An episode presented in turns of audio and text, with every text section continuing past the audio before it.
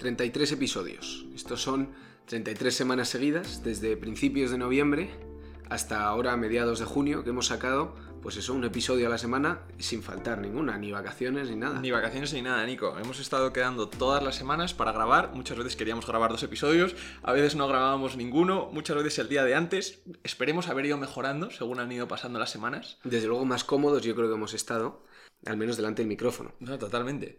Y entonces, pues, pues eso, queríamos hacer un poco balance en este episodio de lo que han sido estos meses y, poner así cierre a esta primera temporada, porque ahora en verano nos va a ser más complicado grabar. Y pues eso, poner cierre a la temporada y contaros un poco nuestras ideas para la siguiente temporada que empezaremos después de verano. Pues es que la verdad que según hemos empezado con los temas en, en, noviembre, han ido desarrollándose los acontecimientos, que no es por ponernos la medalla, pero los temas han estado bien ligados porque empezamos con lo de la crisis energética, la crisis de la luz y es básicamente lo que estamos ahora. Y hemos tenido, hemos tenido también suerte con el año, que ha sido un año con muchos eventos. No sé si es que yo me he fijado más. No, no, no, ha sido un año muy interesante. Eso es como la, la, vieja maldición china, ¿no? De así vivas tiempos interesantes. Pues estamos viviendo unos tiempos, desgraciadamente, podemos decir, interesantes en términos de la inflación que tenemos, de, la, de los distintos eh, eventos geopolíticos que están sucediendo, pero por lo menos los estamos pudiendo analizar que, nunca está de más, ¿no? Pues eso, hemos hablado en cuanto al tema de precios, eh, inflación y energía Hemos dedicado varios episodios, explicamos cómo funciona el mercado de la luz, trajimos a un invitado para la inflación, eh, hemos explicado el tema de, de, la energía nuclear, de si es verde o no verde, y pues un poco hemos podido ir siguiendo mejor la actualidad con esto. Desde luego yo me iba enterando cuando lo preparábamos para explicarlo, y los invitados que han venido nos han contado, nos han o sea, nos han abierto los ojos en, cuanto a estos temas. Es que verdaderamente lo, que ha caracterizado estos últimos nueve meses, no de podcast, sino de, actualidad mundial, que un poco el podcast ha ido a rebufo de eso, eh, sido verdaderamente que estamos en una conjunción de una crisis energética por un lado, geopolítica por otra, saliendo de la pandemia, buscando a ver cómo van a ser todos los estados del mundo, viendo a ver cómo van a ser sus próximos 15, 20 años de desarrollo, que quieren que sea desarrollo sostenible, y sin embargo ha venido el, diluvio, ¿no? La, guerra de Ucrania que dispara los precios, eh, las mayores restricciones en China, la posibilidad de que China vaya a una crisis, tanto económica como geopolítica. Entonces, pues bueno, en, en, en eso han estado estos últimos meses, todo muy ligado. Y, y entonces queríamos eso, primero hacer una, una, pequeña, un pequeño resumen de lo que ha, habíamos visto durante el año, es esto que os acabamos de comentar. Y también aprovechar la oportunidad para agradecer a los, a los invitados que hemos tenido este año, que la verdad que han sido unos episodios interesantísimos cuando viene gente externa. Por ejemplo, Jaime Leal, eh, que fue el primero, que vino a contarnos de, sobre el Consejo General del Poder Judicial. Y además a Jaime lo tenemos consolidado como nuestro casi corresponsal de cosas jurídicas, o sea que esperamos que vuelva muy pronto. Además es eh, ávido oyente del podcast, que nos da, nos, nos da crítica constructiva de vez en cuando. También eh, otro invitado que vino fue nuestro invitado que prefirió mantenerse anónimo de Etiopía y nos contó todo sobre, sobre la guerra civil ahí y la lo que estaba que pasando. Sigue, sigue sucediendo, sigue sucediendo esa hambruna y claro. Pero la cosa está mejorando también. Tengo unos amigos que van ahí, eh, que van a poder ir este verano, y también hablé con él y en principio la cosa va mejor.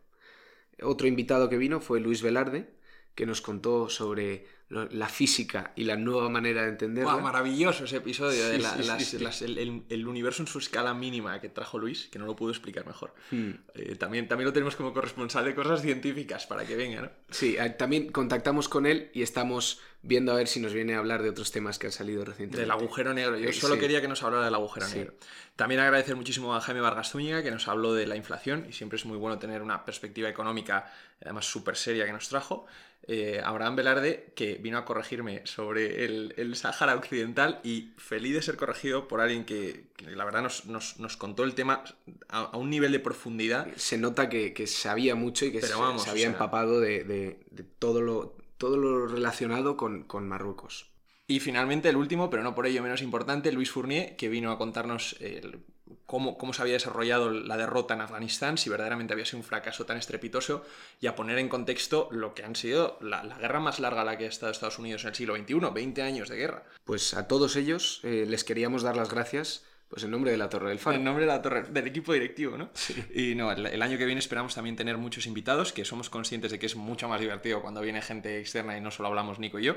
Eh, pero tenemos ya algunos eh, concertados para la próxima temporada, pero por favor, si queréis venir eh, a hablar de un tema, nos escribís un mensaje a Nico o a mí por Instagram o por o, al email de la Torre del Faro y estamos encantados de, de escuchar propuestas para que, para que vengáis a contarnos cosas. Y ahora lo último, porque sabemos que vais a estar todos sin mucho que hacer en verano, sin poder escuchar el podcast, os queríamos eh, eh, recomendar si nos dejáis un par de libros cada uno, de algo que nos hemos leído durante este año. Entonces, Alfonso, cuéntanos uno luego y lo hacemos un poco de manera alterna. Bueno, pues yo eh, el primero que quería recomendar, no os voy a recomendar muchos porque además leo muy lento y no me da tiempo a leer más, pero el primero es muy interesante, lo publicó a finales de 2021 una catedrática de Cambridge que se llama Helen Thompson y el libro se llama Disorder, Hard Times in the 21st Century y eh, está publicado por la Oxford University Press. Es un ensayo de básicamente historia contemporánea. Y parece así como un poco, un poco ladrillo, pero os aseguro que está muy bien escrito, muy ameno, y cuenta básicamente cómo los próximos 10, eh, 15 años en la geopolítica mundial van a estar caracterizados por lo que hemos estado hablando este año, ¿no? La, crisis energética, la crisis de los materiales, cómo el, el esfuerzo de transición ecológica que están intentando eh, hacer los países occidentales, cómo se va a dar de bruces con la realidad geopolítica de que seguimos necesitando consumir eh, combustibles fósiles, ¿no? Y cómo esto se va a traducir en un disorder, en un desorden eh, político y económico a nivel mundial. Es un gran libro y se escribió antes de, la, antes la guerra de Ucrania y sin embargo yo que lo he leído a principios de este año ya con Ucrania invadida, es muy, muy esclarecedor. ¿Tú qué nos traes, Nico? Por mi parte, eh, yo, los dos que traigo son un poco distintos. Uno es más de historia y el otro es de economía. Os, comento primero el de historia. El título en español es Diario de un marine, y, pero el original está en inglés, que es With the Old Breed, como por así decirlo, con la vieja guardia, de Eugene Sledge. Eh, es de un marine americano en la Segunda Guerra Mundial, en, el Teatro del Pacífico. Aquí un poco yo saqué inspiración para, para el tema, de, Midway, el episodio de Midway aunque el libro no narra el episodio de Midway, sino que narra la experiencia de este marine en, las últimas campañas de la, Guerra del Pacífico contra Japón. Y narra específicamente el asalto a dos islas, em, que son la de Peleliu y la de Okinawa, y desde la perspectiva del marine. El que escribe es uno que estaba allí y te da a entender un poco la, enormidad de las batallas que tenían lugar en estos atolones en el Pacífico, que eran islas pequeñas, pequeñas, pequeñas, con una cantidad de, bajas por metro cuadrado enorme. O sea, eran piedras en el, océano con escaso valor estratégico y en donde se desperdiciaron un montón de vidas. Y entonces eh, no, no, es nada, no hace una crítica tan a gran escala, o sea, no se mete nada en temas políticos, por así decirlo, de cuál es la utilidad de haber entrado en estas islas, sino que te narra la perspectiva de un soldado en el campo y, pero te dejan pensando en eso. Entonces a mí eso me gusta mucho y es porque narra los detalles de cómo es el island hopping, de ir saltando de isla en isla, sacando a los japoneses porque había que irles uno a uno porque no había rendición posible. Así es la carnicería de, la guerra del Pacífico. ¿Y el siguiente que traes?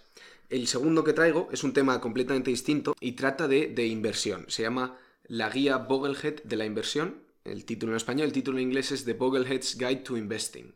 Son tres autores, eh, Mel Lindauer, Taylor Larimore y Michael LeBouf.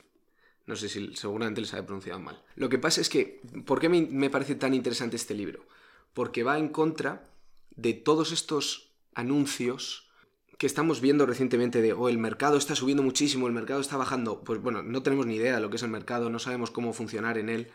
Eh, invierte y te hará rico así de rápido. Invierte en criptomonedas. Pues esto es todo lo contrario. Esto lo que te hace es, te explica cómo poder manejar el dinero que tienes o que vas ganando, sea mucho, sea poco, da igual la etapa de tu vida, eh, y te va diciendo, mira, tú lo que necesitas hacer es ponerte ciertas normas de cuánto quieres ahorrar al mes, según lo que te entre, lo puedes, yo te recomiendo que lo guardes aquí, em, o que, lo inviertas en este tipo de cosas, pero no te no es un anuncio porque no te están intentando vender nada. o sea, pero no te vende el humo de lo típico de. No te vende Mete aquí 100 euros y sacarás un millón, ¿no? No, te dice, tienes que tener en cuenta que todo donde lo metas va a tener costes, tienes que tener cuidado para la inflación. O sea, es que os leo algún título de alguno de los capítulos, es ¿Cuánto tienes que ahorrar? O suena muy aburrido, lo, lo- lo comprendo. No, pero a mí, me Pero- pa- a mí me parece bastante interesante, ¿eh? Sea, porque es racionalizar una cosa que se vende muy fácil en, ah, tú invierte aquí seguro, tal, y hemos visto el crash de las criptomonedas. Y es que una de las cosas que dices, invertir no tiene que ser algo que te traiga emoción ni que te haga estar eh, alterado, no es una apuesta, es ir poco a poco Si no- guardando no, si no es el casino. eso y manejando tu, eh, tu dinero de una manera segura pero efectiva. Y entonces te dice pues cómo vencer a la inflación o cómo que, que tu dinero no vaya perdiendo su Pues mira, purchasing ahora, power ahora- con ahora el que tenemos tiempo. 9% de inflación en España... no- Difícil de vencer, no está- luego, bueno, pero pero- no estaría mal tener una, una- una- un plan. Y entonces esto te, te hace verlo desde una perspectiva realista, eh, que yo justo me quedan dos capítulos, pero me ha gustado muchísimo y lo he empezado a aplicar. Con un amigo el otro día nos sentamos y dijimos, vamos a ver, vamos a hacer estas cosas. No sé cuánto nos durará. Pues, es- pero yo, pues yo o igual os imito. Bueno, pues esa es la segunda recomendación que hago. Bueno, pues yo la, la última que traigo después de eh, temas de historia, de geopolítica y de finanzas, yo comprendo que hay gente que se quiere llevar un libro a la playa y, y pasar tranquilamente la tarde sin pensar en Putin y eso, que yo, yo, yo estoy entre ellos. Y entonces os recomiendo una novela que se llama La Diagonal Alekhine y es de un escritor francés que se llama Arthur, Larue y además eh, es bastante gracioso porque este hombre, que bueno, es casi de nuestra edad, Nico, eh, eh, vivía, vivía en Rusia, en San Petersburgo, y publicó una novela anterior a esta que fue acusada por el régimen de Putin de ir en contra del espíritu nacional ruso. Y entonces él, que vivía en Rusia, daba clase en la Universidad de San Petersburgo, eh, se ha tenido que exiliar y, y- ahora vive en, en París, su París, eh, su París originario. Y este, este libro, La Diagonal Alikin, que en español está publicado con Alfaguara, cuenta la historia, la historia verdadera, es una historia verdad, eh, del campeón de ajedrez eh, Alexander Alekhine, que fue campeón de ajedrez a principios de siglo, y cómo eh, él, por devenir de la vida, ¿no? Él era un hombre muy paranoico, acabó en el lado de la Segunda Guerra Mundial de los alemanes y cómo él poco a poco va cayendo en los tentáculos de los alemanes que lo utilizan como un arma de propaganda para también, también politizan el ajedrez los nazis para decir que el ajedrez ario siempre fue mucho más inteligente que el ajedrez judío y todo esto. Y entonces utilizan a Alekhine, que entonces era el campeón mundial, como, eh, pues sí, como, como elemento de propaganda y cómo eso va afectando, afectando su vida. Y tiene una frase preciosa que Alekhine había nacido en el seno de una familia aristocrática a finales del siglo XIX en Rusia, o sea, había visto la revolución rusa, la caída del zarismo, la venida del comunismo, él también era exiliado, y tiene esta frase preciosa eh, que dice, cuento los imperios que he visto derrumbarse a lo largo de mi vida, queda el mío, mi imperio de 64 casillas. Es un muy buen libro, una novela eh, psicológica, no es una novela de ajedrez, de que os va a ir contando cómo jugaba el ajedrez y tal, es más la historia del, del personaje, y es eh, muy impactante, está, está muy bien escrita. Pues nada, ya cuatro libros más o menos densos, dependiendo también de los intereses, eh, que os recomendamos un poco para este verano o para más adelante.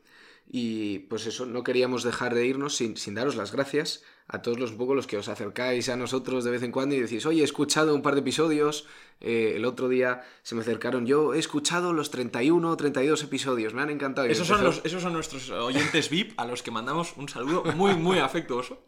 Y, y me empezó como a dar críticas a alguno, mira, pues aquí hubiera dicho no sé qué, tal y yo, toda la razón, toda la razón, sí, sí, sí. No, la verdad que agradecemos muchísimo la gente que nos escucha, la gente que nos hace críticas, la gente que nos hace alabanzas, eh, más críticas. Pero, Bueno, pero pero bueno, esto está muy bien. Así hemos ido Eso mejorando. está muy bien. Es que no, os- no os imagináis cuánto han evolucionado los podcasts porque el primer podcast salió el 10 de noviembre Hmm, y... Pero Nico y yo lo llevábamos pensando desde septiembre. hmm. Desde mediados de septiembre Desde, más o menos. desde mediados de septiembre, que la historia por la que comenzó es porque Nico me dijo un día, pues a mí me apetecería hacer un podcast.